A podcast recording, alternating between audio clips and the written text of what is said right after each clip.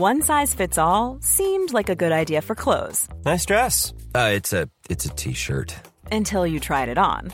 Same goes for your healthcare. That's why United Healthcare offers a variety of flexible, budget friendly coverage for medical, vision, dental, and more. So, whether you're between jobs, coming off a parent's plan, or even missed open enrollment, you can find the plan that fits you best. Find out more about United Healthcare coverage at uh1.com. That's uh1.com.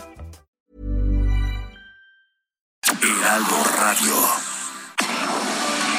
Tarde a tarde, lo que necesitas saber de forma ligera, con un tono accesible. Solórzano, el referente informativo.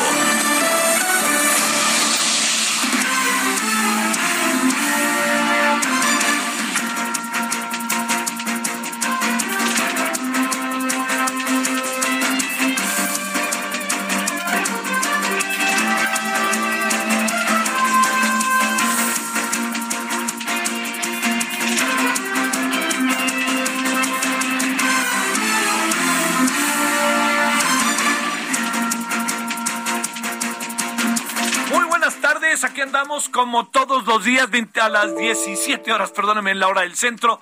Eh, estamos en Heraldo Radio 98.5 de FM en la Ciudad de México y en todo el país y en todas las redes y más allá de las fronteras, pues las nuevas tecnologías no lo va a presumir mucho, que digamos. Bueno, oiga, pero lo que sí le quiero decir es que le agradezco, ¿sabe qué? No sé si usted este, vive en la Ciudad de México, pero si vive, ¿ya se dio cuenta que el día está bonito hoy? Está como soleado, como que ya empezamos en esta batalla. Estos son días muy, muy gratos a lo, en cada año, ¿no? An- se está yendo el invierno, se asoma, todavía ya anda, ¿eh? Falta un mes, pero ahí se asoma.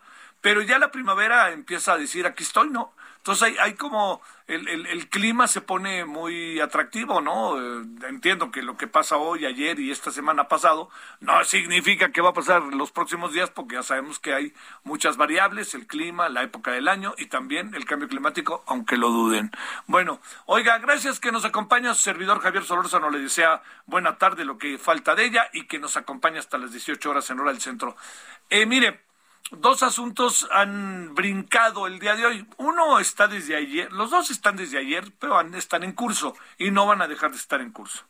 El primero, el primero de ellos, déjeme hacer referencia a él, es una muy singular, la verdad que se lo digo, declaración del presidente de la Corte. La verdad, eh, yo, a mí me parece, no, no entiendo bien, no entiendo bien, pero no entiendo bien no porque no haya pasado o porque haya algo que no sea cierto, pero ¿de dónde se sacó de la bolsa un asunto que pasó hace 12 años? O sea, créame, su, el no hablar de él en su momento y no re- referirse a las cosas que pasaron, que esto es muy importante, también lo pone en falta, ¿eh? Porque él debe haber denunciado lo que dice que pasó, que lo presionaron, por si no está enterada, enterado, porque dice que lo presionaron y para en un momento dado no hablar del caso ABC, de la guardería, del dolorosísimo caso de la guardería ABC, que porque le pidieron y que se lo pidió Fernando Gómez Monte, el secretario de Gobernación, y se lo pidió indirectamente el presidente y hasta le dijeron, para eso te pusimos aquí. Así, ¿eh? Eso dice el señor Saldívar. El señor Saldívar es el presidente de la Corte. No sé, digo, la verdad que no sé qué, qué, qué, pasó ahí, de qué me perdí, ¿no? Pero no es que no sea importante el tema, sino qué es lo que están buscando. ¿Nuevos distractores o qué están buscando? Claro que es importante el caso ABC y lo seguirá siendo. Pero ¿se lo sacaron de la manga o qué? ¿No? Y ahí veo hoy la discusión en la Cámara de Diputados. Todo sí, que hay que investigar, que no sé qué. No, pues ya. Y la casa de Houston y muchos otros temas pasaron a segundo plano. No, sí digo que saben jugarla. Pero aquí lo que me sorprende es que el presidente de la Corte haya dicho lo que dijo. Y que además no venga en el libro, sino más bien es una declaración que le hace que recuerden la presentación de un libro. Yo, eh, a, mí no, no, no me acaba, sinceramente se lo digo, no, no me acaba por, por, por cuadrar el porqué de esto. Que quede claro, por ningún motivo estoy insinuando la importancia que tiene el caso y el hecho de que el caso siga siendo investigado y que si hay alguien que hizo lo que hizo se ataque el asunto. Pero se acusa presión de Felipe Calderón de hace 12 años, pues ¿por qué no lo dijo en su momento? Pues es- también está en falta, ¿no? Y ahora resulta que hasta Margarita Zavala dice que no es cierto. Entonces, aquí yo creo que hay, hay cosas que de repente, en verdad, no, no nos ayudan los actores políticos, o en este caso el actor, el presidente de la Corte, ¿no? Insisto, no porque crea que eh, el, este, eh, porque crea que, que, no es atendible lo que se dice, sino la pregunta que uno hace es, ¿y por qué pasó tanto tiempo, tanto, tanto tiempo para que resulte ahora que no saben que, lo que se dijo, que, que lo que pasó hace determinado tiempo, no se dijo en su momento y ahora se dice, siendo que quien está al frente de la Corte es el actor central? La verdad, ¿eh? ¿En qué andan? ¿Qué andan buscando? Pues sí, por Dios, insisto, ¿cómo voy a exonerar yo a Felipe Calderón, a Margarita Zavala? Bueno, yo estudié y vi el asunto, estuve ahí, hay muchas variables. Lo que estoy poniendo en la mesa es eso. ¿Por qué pasa el tiempo y además echan a andar toda una maquinaria? ¿No? Pues uno creen, creen que uno acaba de nacer, ¿no? No, no, eso, eso a mí me parece que por ahí no va, ¿no? por ahí no va. Y además agregaría otra cosa.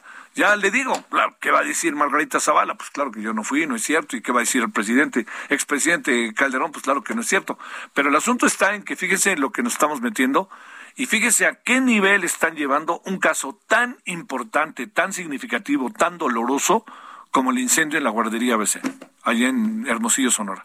Oiga, es uno de los asuntos más brutales que nos han pasado como sociedad en los últimos años. Fue brutal. ¿Recuerda usted lo que pasó?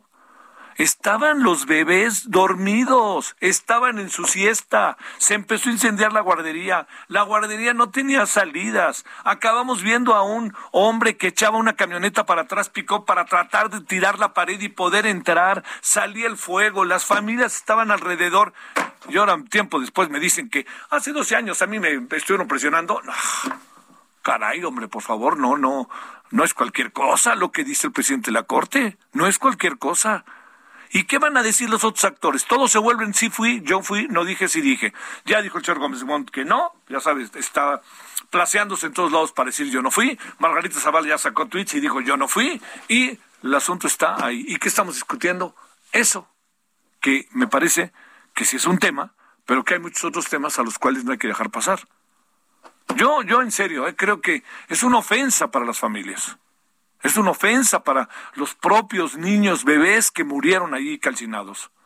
Es una ofensa para todos los que trabajaron de manera tan intensa para tratar de resolver el problema en su momento, los que corrieron, los que corrieron la vida, este, jugaron con su vida metiéndose, tratando de arreglar el problema, todo eso. Oiga, ¿cuánta gente estuvo involucrada? Yo insisto, ese, para mí la imagen de ese hombre con la pick-up que le echaba en reversa para tratar de tirar la pared era la, ejemplificación de la, de la, le diría yo, de la impotencia, ¿no? Ante lo que estaba pasando y buscar cualquier salida. Y que si junto estaba una oficina de Hacienda y que se quemaron papel. Todo eso. A ver, piensen en los papás, señor ministro, piensen en los papás y las mamás. Piensen en los bebés. Piensen en los que quedaron seriamente lesionados. Aquí no se trata de exonerar a Margarita Zavala ni a Felipe Calderón. Se trata de que por qué no se dijo en su momento esto. Si se ha dicho, ¿no cree que las cosas podrían ser diferentes? Le pregunto en cuanto a la investigación. No se devuelve la vida, pero se hace justicia. Y de eso pide la limosna a la sociedad mexicana, piden la limosna a los periodistas asesinados, sus familiares. De eso piden su limosna, para decirlo de manera doméstica. Ese es el primer tema. Segundo tema, ya el presidente y el señor eh, Anthony Blinken, pues ya están en un toma y daca. A ver, el señor Blinken dijo que es preocupante la situación de agresión contra los periodistas y el ejercicio periodístico en la sociedad mexicana. Conste que lo dije de manera este, resumida, ¿no? Muy pac a la carrera, si usted me permite. Bueno, hoy el presidente declaró que esto era injerencista y que Estados Unidos este, oscuridad del, del, este, ¿cómo se dice? Este, luz, bueno, como dice el dicho, ¿no? Eh, que uno es, este, oscuridad de la casa y luz de la calle, algo así, ¿no? Bueno, yo le digo sobre esto lo siguiente. Eh, ¿Es injerencista o no? A ver, pensemos todos, incluyendo a los que siguen directamente al presidente. Y los que lo tienen, este, que hacen y sistemáticamente hacen defensa y que trabajan y luchan por la propuesta que tiene Andrés Manuel López Obrador. A ver, ¿es injerencista o no? Pues bueno, Estados Unidos está en su derecho de decirlo. Lo dijo el segundo de a bordo, ¿eh? Y lo dijo en plena crisis con Ucrania. Algo vio, o algo quiso decir, o algo nos quiso mandar decir. Bueno, el presidente dice que es injerencista. Nos han dicho injerencistas a nosotros los bolivianos, los peruanos, los panameños. Así nos han dicho injerencista. Oiga que el respeto al derecho ajeno es la paz y que nosotros... Eso es lo que nos han dicho. Y nos lo han dicho por cosas que ha hecho el gobierno mexicano. Por ejemplo, mandar un secretario de Hacienda a Perú cuando todavía no estaba ni definida la elección para apoyar en términos estratégicos al gobierno peruano. Nos lo han dicho los bolivianos con todo lo que acabó pasando con Evo Morales y luego ya vimos que un segundo de abordo de Evo Morales lo quieren meter a la cárcel ya lo metieron. Luego les mandamos a dos embajadores que eso sigue parado y luego nos les decimos a los españoles que este que nos eh, ofrezcan perdón y luego decimos que el presidente austriaco se trató muy mal a la esposa del presidente. Bueno, todo eso está en una dinámica que el gobierno mexicano ha desarrollado. ¿Está bien o está mal? Híjole, cara, yo no, no tengo como elementos para decir, ay, sí, mire. No, pero lo que me quiero referir es que la dinámica de la política exterior mexicana está llevando a que se susciten muchas cosas de esta naturaleza en medio de toma y dacas. Entonces, hoy responde el presidente y luego, ¿qué dice? Es injerencista, este, etcétera, ¿no? Este, se mide con dos varas, en fin, más o menos. Entonces, pues, como este es el gobierno de los Estados Unidos, hoy respondió y dijo, oigan, oigan, oigan, lo que dijo Blinken se basa en hechos. Y lo dijo, pues, la Jesús Ramírez de la Casa Blanca. O sea, lo dijo la vocera, que no es cualquier vocera, ¿eh? Está jugando un papel muy activo. Entonces, en medio de todos esos, ¡pum! Ya saben, ¿no? Imaginemos de esos este, momentos en donde este, hay una caja y todas las canicas se mueven de un lugar a otro y las mueve y las mueve y no paran y no paran. Pues hubo una más que no puede uno dejar de pensar. El señor Trump ayer dijo, qué bien eso que hizo el señor este, Putin, y si lo hacemos al sur, allí en México, y él, calladito, nadie dijo nada acá, nadie. Y nadie dijo nada cuando el señor Trump durante meses y años dijo que éramos este, eh, terribles, que teníamos que meternos. Y el presidente decía, no, es mi mejor amigo Trump, no mi mejor amigo, pero es un amigo, cuida mucho a México. Pues, si así lo cuidan, imagínense cuando lo descuiden. Bueno, todo esto se lo cuento porque estas dinámicas son muy coyunturales. ¿No? ¡Pum! Ahí están. Ahí están en nuestra mesa. Pero trascienden, trascienden vamos a tener que hacer un nuevo trutru en un área con Estados Unidos y Estados Unidos con nosotros, que quede claro. Y vamos a tener que arreglar el asunto del ABC con el ministro de la Suprema Corte de Justicia de la Nación, porque las familias están indignadas diciéndole al ministro, oye, ¿por qué no lo dijo antes? ¿Por qué no lo aventó antes? Si lo ha aventado usted antes, estaríamos ahorita en otra circunstancia. Bueno, o eso creen, o eso piensan. O eso se vale pensar, ¿no? Porque al fin y al cabo no sabemos qué hubiera sucedido. Todo esto se lo cuento porque le digo que hoy ha sido de esos días en donde tres, cuatro asuntos se mueven con una dinámica en que no para, ¿no? Pa, pa, pa, pa. ¿Sabe qué me recuerda como este cuando yo era chico, que algún día lo fui, y luego estuvo una película por ahí, pero era la, la película que yo vi era con Jerry Lewis. No, era con Jerry Lewis, no, era con, ya me acordaré, pero se llamaba ah, no, era con Fred McMurray, creo, ahorita me acordaré, se llamaba el profesor Boligoma. Entonces, el profesor Boligoma, luego hicieron una esta con este actor este estadounidense, eh, ahorita me acordaré, ah, no, era malo de la memoria. Yo sé que mucha gente entre el público lo sabe. Pero entonces uno nos vendía, nos regalaban, o nos vendían, o llegaba Santa Claus, o los Reyes Magos, como usted quiere, que eran pelotitas que uno aventaba, y las pelotitas podrían estar golpeando las paredes de un cuarto de, bueno, de manera imparable. Imparable. Pa, pa, pa, pa, pa. Bueno, estos días han sido así. Pa, pa, pa, pa. Sale. Santa Boligoma, Batman. La verdad, y ojalá entremos sensatamente a discutir y a ver, y a ver cómo resolvemos el asunto, ¿no? Eh, el señor Blinken no es el primero que acusa recibo de lo que está pasando en México. No, el impresentable legislador Cruz yo no lo volteé a ver mucho, pero lo dijo. Otras instancias en Estados Unidos lo dijeron, la Sociedad de Periodistas lo dijeron, la Unión Europea lo dijo. O sea, hay algo acá dentro que todos sabemos que está pasando y que tenemos que ver cómo lo resolvemos. En eso estamos, en eso estamos.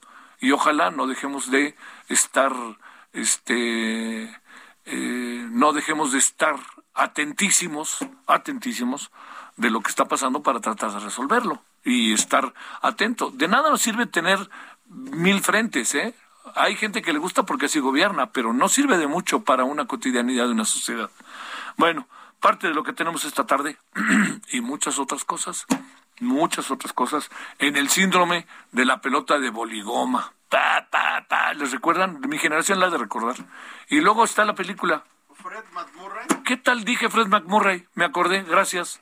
Fred McMurray en una película de Disney, de Walt Disney que entonces le pone a los luego la hizo este el otro actor este afroamericano cómo se llama que un tipo que fue muy famoso que, que hace todos los papeles por cierto ¿eh? en esa película pero los que vieron la película original que realmente era una Hollywood una Hollywoodada por decirlo de alguna manera le colocaban la boligoma en las plantas de en, las suelas de los zapatos tenis y entonces brincaban siendo un equipo muy pequeño y ganan un partido de básquetbol volviendo locos porque nomás los ven brincar así. Bueno, hoy la boligoma la metimos a un cuarto y la boligoma sigue dando tac, tac, tac, tac de todo eso. Bueno, eh, vámonos a cuando son ahora las 17 con 16 en la hora del centro. Gracias que nos acompaña. Muy buenas tardes. Vámonos. Solórzano, el referente informativo.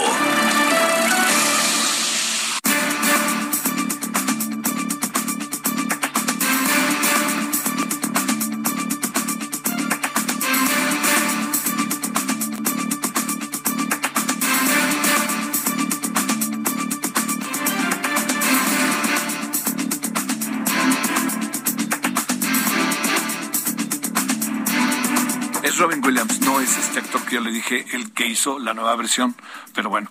Este, a ver, son ahora las 17:17 en Lora del Centro. A ver, vamos eh, con un frente más. Fíjese lo que pasó eh, en las últimas horas en, en la frontera sur de México. saludamos con enorme gusto a Luis García Villagrán, coordinador del Centro de Dignificación Humana C. Querido Luis, hace tiempo que no, no hablábamos contigo, pero estamos siempre atentos a lo que sucede por allá. ¿Cómo has estado? Bien, bien, Javier, un saludo, un abrazo muy afectuoso desde acá a la frontera sur. A ver, ¿qué pasó, Luis? se enfrentaron elementos de la Guardia Nacional. ¿Por qué se enfrentaron? ¿Qué fue lo que causó tanta indignación, Luis, que los llevó a enfrentarse? Sí, es este, sigue existiendo este, una inoperancia de parte del Instituto Nacional de Migración en Chiapas y esto provoca, está provocando lo que se provocó exactamente hace un año y que llevó a mantener a más de 150 mil migrantes varados en Tapachula. Eh, consideramos que está ocurriendo lo mismo, no hay un cambio en la política migratoria, al menos en la frontera sur. La ley, el reglamento y los lineamientos de migración establecen 22 formas para tener un estatus regular migratorio de un usuario, de un extranjero, pero en Tapachula solo se aplican dos. Y este es un verdadero problema, Javier, que está llevando a que este, se estén estancando nuevamente los migrantes allá en la frontera sur. A ver, ¿qué, ¿qué exactamente, en qué etapa entramos o en qué etapa andamos que hemos dejado de hablar del tema? Eh, ¿Está actuando de qué manera la autoridad mexicana, el INM? No está actuando, simple y sencillamente hay un tapón o hay un nudo humano ahí en, en, Tapachula. Hay un nudo humano que no permite que los migrantes realicen sus trámites, de que hay una, un avance. La plataforma de citas por Internet del Instituto Nacional de Migración este, está capacitada para atender mil trámites diarios y está atendiendo nada más 30, 50 personas y esto provoca el caos, provoca el caos y aparte eh, los migrantes son atendidos, por ejemplo, los lunes, miércoles y viernes solamente migrantes centroamericanos y martes y jueves eh, haitianos y, y, este africanos y esto provocó un, un este un estallido ahí porque no son atendidos, no son atendidos. Esto hay que entenderlo bien. No podemos este eh, permitir que haya violencia, pero aquí la violencia está siendo iniciada desde, desde las oficinas del Instituto Nacional de Migración al no atender a los migrantes. El CETRAM, el Sistema Electrónico de Trámites Migratorios, que es una herramienta satelital con que cuenta el Instituto y la Secretaría de Gobernación, pues da certeza de lo que estoy diciendo. ¿no? Aquí lo que se debe de hacer es atender a la gente como se hizo el año pasado y que tuvo muy buenos frutos, pero pero esto conllevó a que se movilizara la gente caminando por Chiapas. Eso es lo que no queremos, eso es lo que no quiere nadie. Es mucho riesgo, Javier. Aquí se tiene que atender a la gente y se acabó el problema. No se están atendiendo a las personas migrantes y esto es lo que está ocurriendo. Y van a ocurrir cosas peores si no se les atiende. Sí.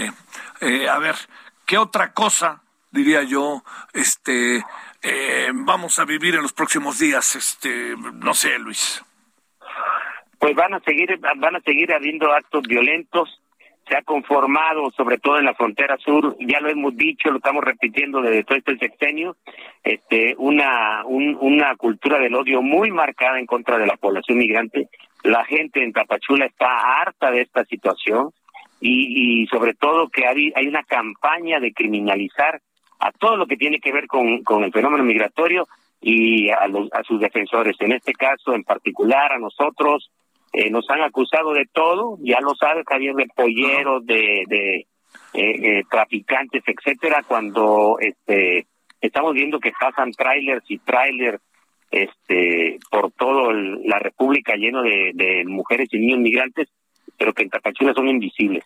O sea, hay algo que se tiene que hacer, se debe de hacer algo, Javier, y es muy importante antes, para que ya después no estemos hablando de verdaderas tragedias. Eso es una llamada de atención nada más. Oye, eh, ¿qué migración prevalece en este momento que está ahí apostada en la zona fronteriza? Eh, lo, lo que sucede es que hay desde un principio de, de esta administración se hablaba de más de 3.500 eh, guardias nacionales nada más en, en la frontera sur y más de mil más, más de mil elementos federales del Instituto Nacional de Migración y conforman este eh, un, un nudo ahí que no permite que solamente es contención, contención, contención, contención y no hay atención, no se aplica el reglamento, la ley y los lineamientos de migración y eso es lo que nosotros los activistas y defensores de derechos humanos de migrantes pedimos, nada más que se aplique la ley, Javier. Si se aplica la ley, no vamos a ver nada de esto en lo que resta de la actual administración, pero no se está haciendo. Hay una inoperancia de lo que está ocurriendo en Chiapas con el Instituto Nacional de Migración. A ver, están rebasados y si están rebasados, ¿qué es lo que podrían hacer? O sea, ¿está a la mano lo que tú planteas o aquí hay un asunto en donde hay intereses coludidos? ¿Qué alcanzas a apreciar? Hay intereses, hay intereses, hay mucha presión de los Estados Unidos, lo tenemos que aceptar. Nosotros pensamos que la política migratoria de México sigue siendo rehén de la política muy agresiva de, de Joe Biden y esto conlleva a que este, trabajen eh, de manera ilegal eh, eh, las oficinas del Instituto Nacional de Migración en, en, este en Chiapas porque esto no ocurre en cualquier parte de, de este de México. En cualquier otro lado hay lo que mencioné eh, son 22 formas de que un migrante pueda obtener un estatus regular migratorio y en Chiapas solo se aplican dos, solamente razones humanitarias. Y eso provoca todo lo que estamos viendo y va a seguir provocándolo. Pero aparte hay otro fenómeno que se llama tráfico de, de personas, trata de personas, y esto es lo que no se está viendo. Entonces están ocurriendo cosas muy graves porque aquí seguimos, parece que repitiéramos todo, todos estos años pero sigue ocurriendo, a pesar de que ya hemos visto todo tipo de cosas en cuanto al fenómeno migratorio. Te mando un saludo, como siempre, Luis García Villagrán, y pronto nos encontraremos. Gracias. Claro que sí, Javier, cuídate. Dios les bendiga a todos. Gracias. Bueno, antes de irnos a la pausa, a ver, eh, dice Ricardo López, respecto a la declaración de Arturo Saldívar, hay que ver toda la, toda la declaración, pues existe, existe un momento donde comenta que le dijo a su secretaria que si no regresaba al día siguiente, que lo diera a conocer a los medios de comunicación. Pues sí, Ricardo, pero podría haber pasado algo más ahí, ¿no? Es lo que yo pienso. Luego por acá hay otra que este también, bueno, Fra, eh, Flor Arballo, que está pasando lo mismo en Tijuana con los migrantes. Gracias por la comunicación. Allá estás, Tijuana, saludos. Eh, y hay otra que dice, eh, a mis, eh, espérame, este, un cuate que dice, a mis 40 me encantaba el boligoma. Pues sí, claro. Y luego hay alguien que por ahí dice, es una pena, es, no, está aquí. Qué lamentable que ahora salgas a la defensa usanza de Margarita Zaval y Calderón. Qué vergüenza escucharte, filósofo de la Jusco. Filósofo de la Jusco, eso que usted dice, yo no lo dije. Y vuelvo a decir que todo el peso de la ley contra ellos. Hablaba de otra cosa, se lo, con esa verdad me salvó. Pausa. El referente informativo regresa luego de una pausa. Heraldo Radio.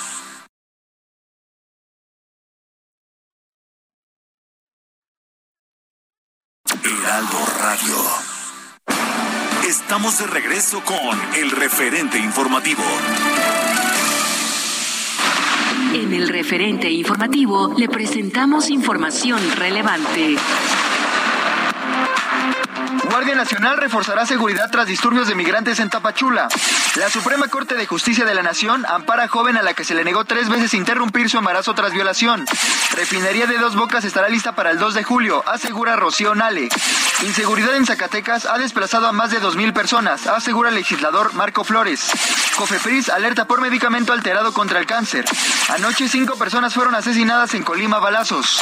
Inteligencia de Estados Unidos sugiere que habrá una invasión masiva en Ucrania en las próximas 48 horas.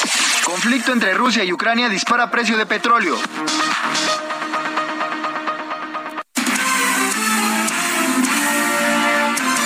Esperamos sus comentarios y opiniones en Twitter. Arroba Javier Solórzano. Arroba Javier Solórzano.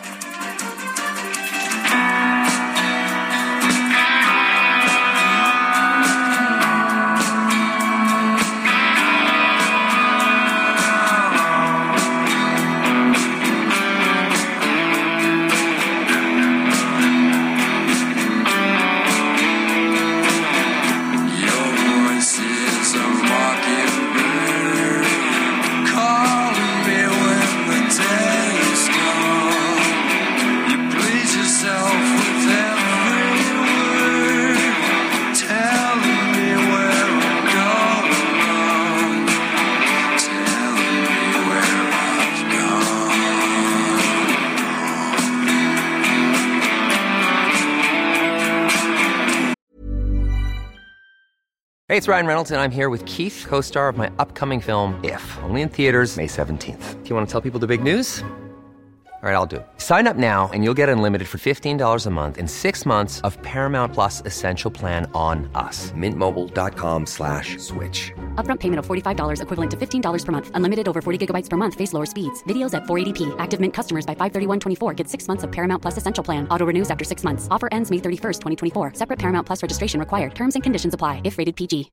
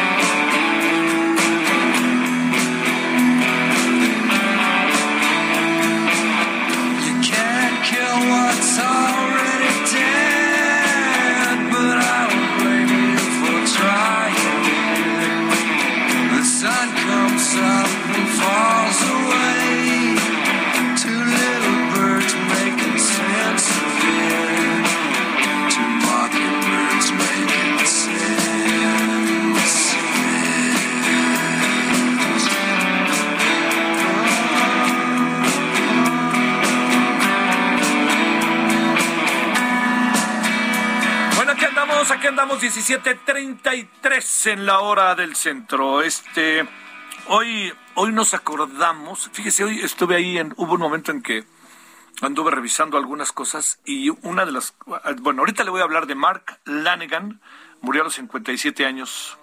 Lanegan es principalmente recordado por participar en la banda Scream Twist, como uno de los grandes pioneros del grunge, movimiento musical que posteriormente encabezaron. Usted dirá si no es un muy importante antecedente, Nirvana o Pearl Jam. Esta canción se llama The Winding Shit. Shit, rectifico, no shit, shit, perdóneme, perdóneme, ¿sí?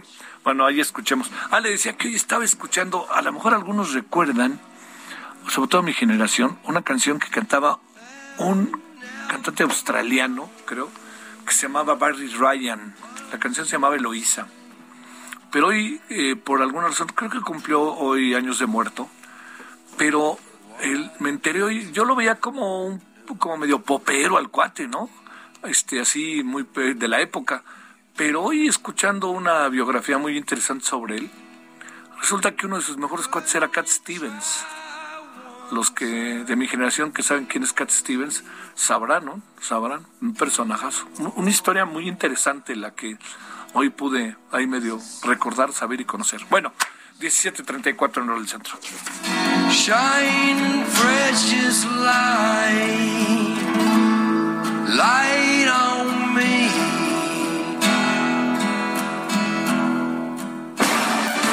Solórzano, el referente informativo.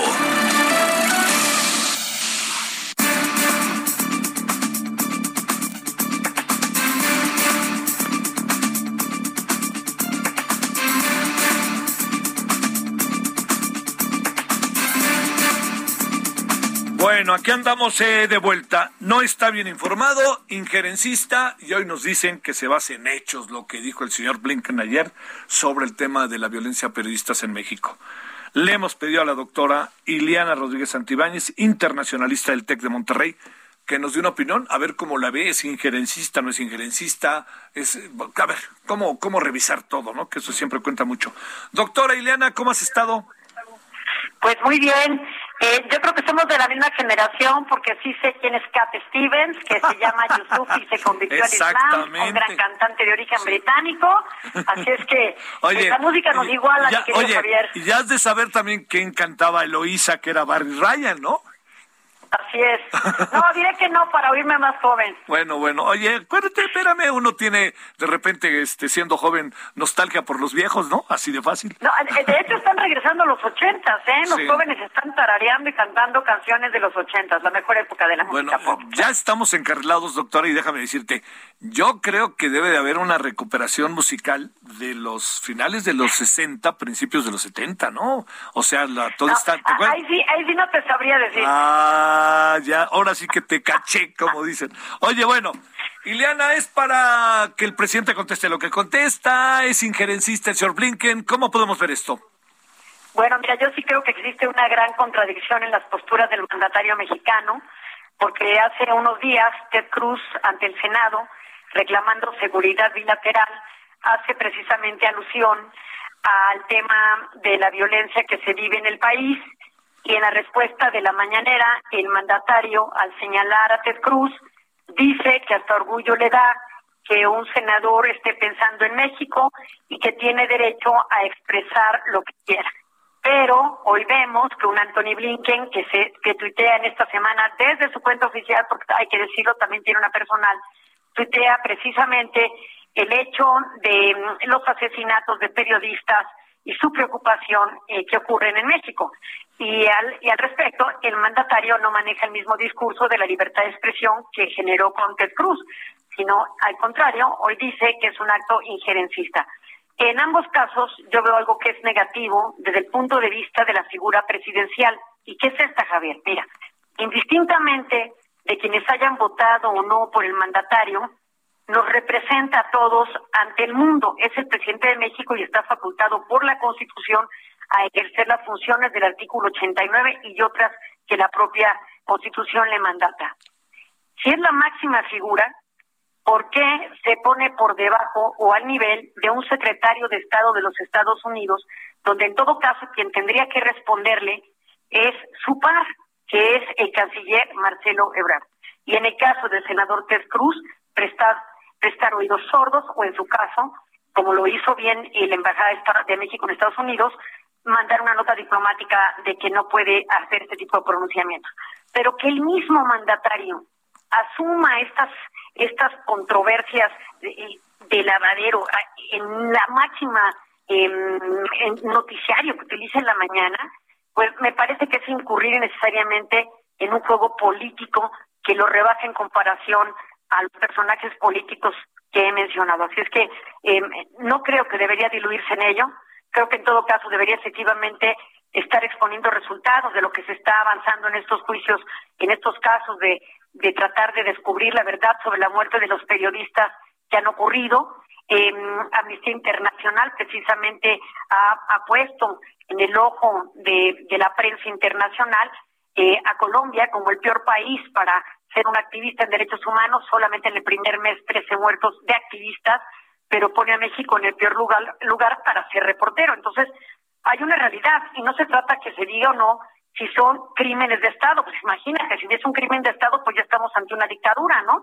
Eh, no, se trata de que ocurren en el Estado mexicano y entonces reconocer que la espiral de violencia no ha encontrado un freno y que la autoridad tiene que generar mayores resultados para prevenir y no necesariamente para resolver. Ya resuelto, pues ahogado el niño tapa en el pozo. No, ¿cómo vamos a prevenir que los periodistas como tú y tantos otros ejerzan e informen a la ciudadanía, pero en condiciones de seguridad? Entonces, eh, vamos, yo creo que la verdad no peca, pero incomoda. Oye, la ¿Cómo interpretas que la vocera hoy haya dicho este la declaración de Sarah Blinken, este no vamos a entrar como en polémica, bueno, eso lo digo yo, pero me da la impresión de que lo que dice ella es no voy a entrar en polémica indirectamente, pero dice se basa en hechos. O sea, que le conteste casi que en menos de cuatro horas al presidente mexicano. Sí, pero eh, pero tampoco resulta que debería eh, resultar así, ¿no? es efectivamente la evidencia está ahí, los muertos están ahí, las cifras están ahí, y no hay un contrapeso y un contraste que nos permita eh, generar una información o conocer una información de primera mano donde la autoridad eh, está desmantelando cadenas de corrupción y que al interior se permita una verdadera investigación una vez que se ha formado la carpeta de investigación. Entonces, yo creo que de un lado y del otro, el tema de seguridad bilateral eh, tendría que ventilarse en los mecanismos que se han generado para ello. El año pasado precisamente se reactivaron este tipo de mecanismos y son en estos donde debería cuantificarse o no eh, bilateralmente eh, lo que se está haciendo por uno y otro estado, uno para contener esta violencia y otro también para contener la suya de aquel lado y por supuesto no impedir que las armas de aquel lado transiten hacia México, ¿no? Entonces, sí creo que hay una corresponsabilidad que no se va a resolver en una eh, que una disputa, una diferencia en redes sociales contestadas en la mañanera.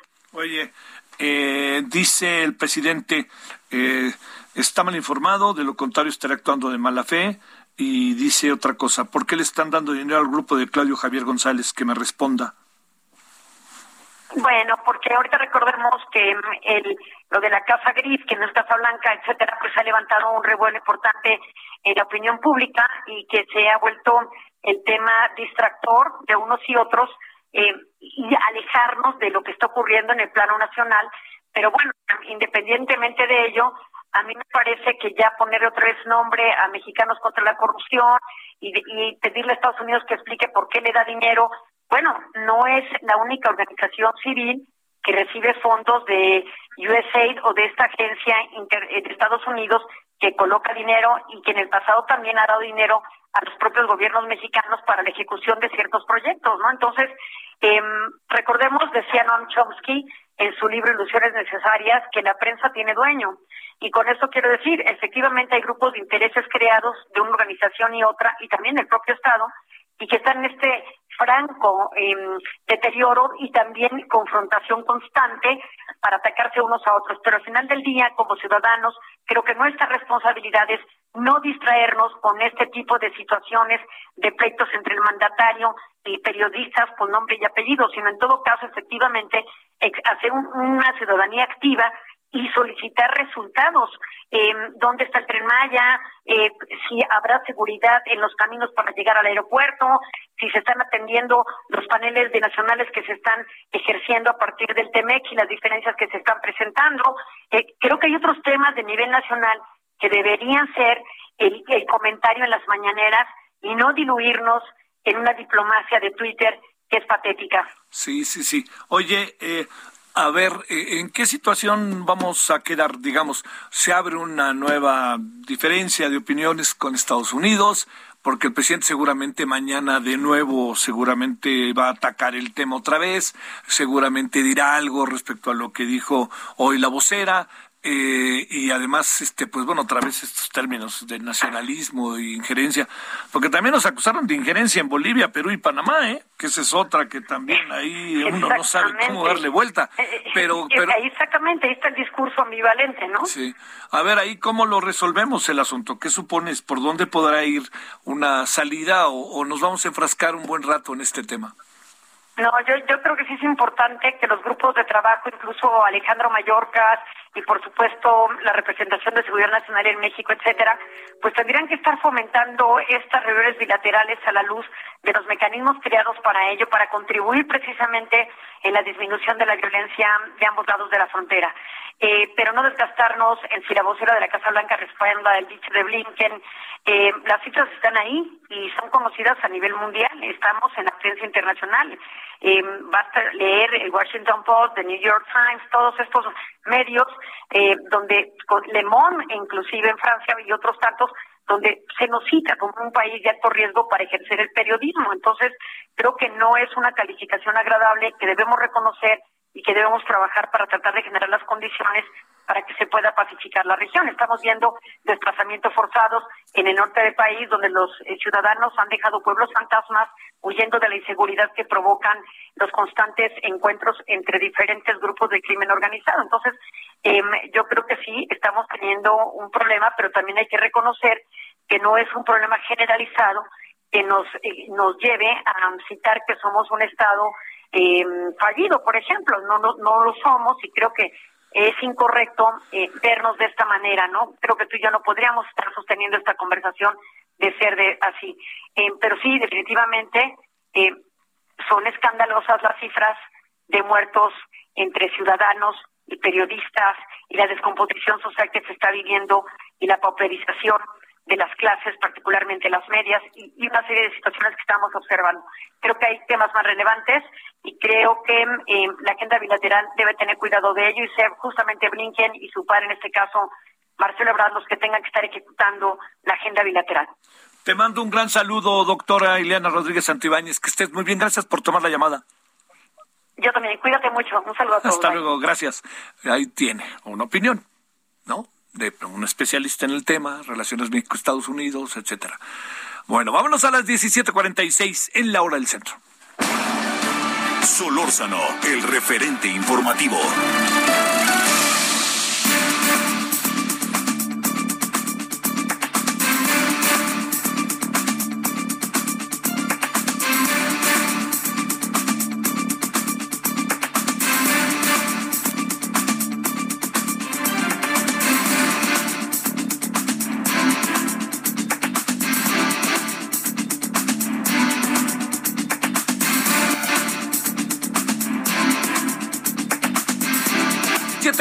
7:47 en hora del centro. Mauro Bererero, Bererero es jefe de nutrición de UNICEF en México. Va a ver qué tema trae Mauro para que nos detengamos un ratito. Mauro, muchas gracias. ¿Cómo estás? Buenas noches, buenas tardes. Hola, buenas tardes. Un gusto saludarles. Gracias, Mauro. A ver, de, te planteo lo que ustedes hoy plantearon para que nos digas, nos des una opinión y echemos a andar la conversación. La publicidad digital de fórmulas y alimentos infantiles influye en cómo alimentas a tu bebé y pone en riesgo su salud y la tuya. Dicho de otra manera, no hay nada como la leche materna. Pero, a ver, ¿qué pasa, Mauro? Sí, muchas gracias. Este es un tema muy importante porque en eh, México los niveles de lactancia que se ofrecen a los bebés y a las bebés son lejos de ser eh, óptimos. Eh, sabemos que solo uno de cada tres niños de 0 a 6 meses recibe la lactancia materna exclusiva. Eh, y eh, en esta edad, antes de los seis meses, eh, todo lo que un bebé o una bebé necesita es la leche materna, ni agua y menos que menos las fórmulas lácteas comerciales. Eh, desafortunadamente hay muchas barreras que impiden a, las familias eh, hacer esta eh, elección para dar el mejor comienzo posible a sus hijos y a sus hijas. Y una de esas es una publicidad agresiva de fórmulas lácteas comerciales o sucedáneos de la leche materna que muchas veces se presentan como equivalentes o hasta mejores de la de la leche materna. Y así influencian las decisiones de las mamás y de los papás a utilizar esos productos en vez que eh, dar la leche materna a, los niños. Eh, a ver, ¿y qué es lo que pasa, eh, te diría yo, en, la cotidianidad, en la realidad, Mauro? Sí, lo que pasa es que existe una, una mercadotecnia, una publicidad, un marketing omnipresente en distintos medios.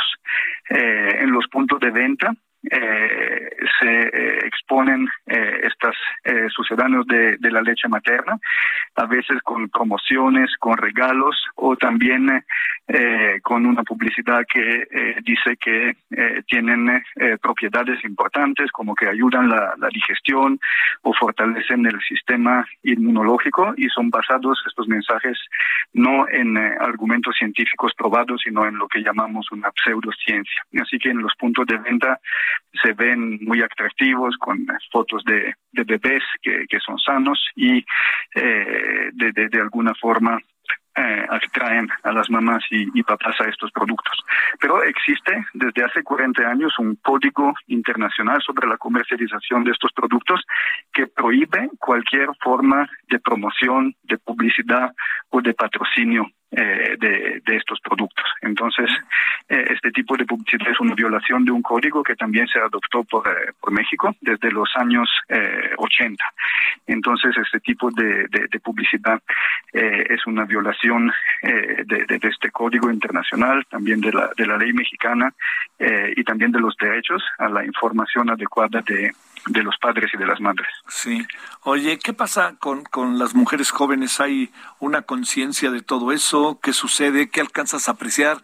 Luego también con muchas parejas que, con muchas mujeres que son este madres solteras, en fin, todo, todo esta, eh, todo esto que de repente se viene un remolino de circunstancias en la vida de muchas mujeres. No, claro. Por, un lado, se, se crean mitos también, eh, como que eh, la, este tipo de productos eh, se asocian con un estilo de vida moderno, ¿no? Eh, también sabemos que eh, en este en este momento las actuales licencias de, de, maternidad no ayudan las mamás que tienen un, un trabajo formal porque son eh, cortas, son de, de 12 semanas y, sí. y, y, no no ayudan a que se pueda practicar esta esta lactancia materna. Entonces, sin duda es un es un desafío. y por otro lado, sí, esto, estos mitos, ¿no? Que la leche en polvo es mejor que la leche materna no ayudan en las elecciones a las, a las mamás que ya tienen unas dificultades, ¿no? Usted mencionaba mamás solteras, pero sí.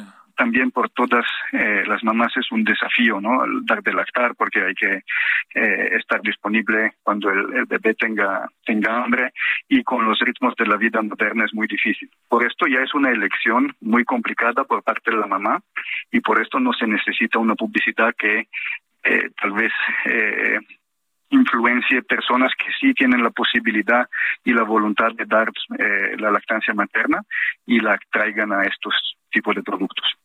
Eh, a ver, cerremos, eh, si te parece, Mauro, jefe de nutrición de UNICEF México. Eh, uh -huh. Estamos también en un mundo en donde hay diferencias sociales, económicas marcadas. Uh -huh. La pobreza, ¿no? Y en un país como este tenemos un nivel de pobreza que alcanza la, más de la mitad de la población. Una reflexión para cerrar. Sí, en este sentido la lactancia materna eh, es una práctica que es eh, muy equitable porque eh, es algo que eh, cada mamá eh, puede ofrecer eh, a, a, sus bebés independientemente de la del nivel de de riqueza o, de la situación de, pobreza en que en que se encuentra. Y ahí eh, es uno de los problemas también que, se resaltan de la publicidad de, las fórmulas lácteas comerciales es que a veces eh, influencian también las familias que menos recursos tienen para que aumenten sus gastos eh, en este tipo de productos que no son necesarios. Y además los niños que toman estas fórmulas lácteas tienen más probabilidad luego de tener sobrepeso y obesidad una vez que son adultos y también de enfermarse, ¿no? Porque la, lactancia materna también es la primera vacuna, se dice, para los niños y en un contexto de epidemia también o de pandemia es, es muy importante. Entonces, eh, es importante que la lactancia materna es algo que todo el mundo puede ofrecer a menos que hayan complicaciones De, algún tipo. Sí, sí está, está ahí, ¿no?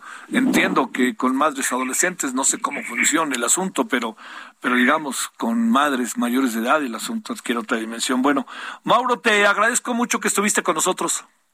Un gusto, muchas gracias por mencionar este tema muy importante. Por favor, gracias a ustedes que nos lo pusieron en la mesa. Gracias, Mauro Veredero, jefe de nutrición de UNICEF México. Bueno, eh, nos vamos, eh, estaremos a las 21 horas en hora del centro. Hay, hay diferentes temas. Los que tratamos al inicio, el tema de eh, de repente la aparición de algo que sucedió hace 12 años, este, que hoy el ministro de la Corte puso en la mesa, ayer, la noche. Eh, estamos con el tema México-Estados Unidos, a ver qué más pasa esta tarde. No sé si incluso en la tarde, noche, pudiera haber alguna nueva declaración por parte del presidente, algún tuit o alguien de su equipo que nos pudiera dar otra perspectiva. Y bueno, los asuntos del día. Hoy es miércoles, está Agustín Basabe, como todos los miércoles con nosotros. Ya lo sabe, martes Marta Bárcena, miércoles Agustín Basabe, jueves Alejandro Ope. Bueno, pásela bien, tenga buena tarde, que todavía hay tarde. Adiós.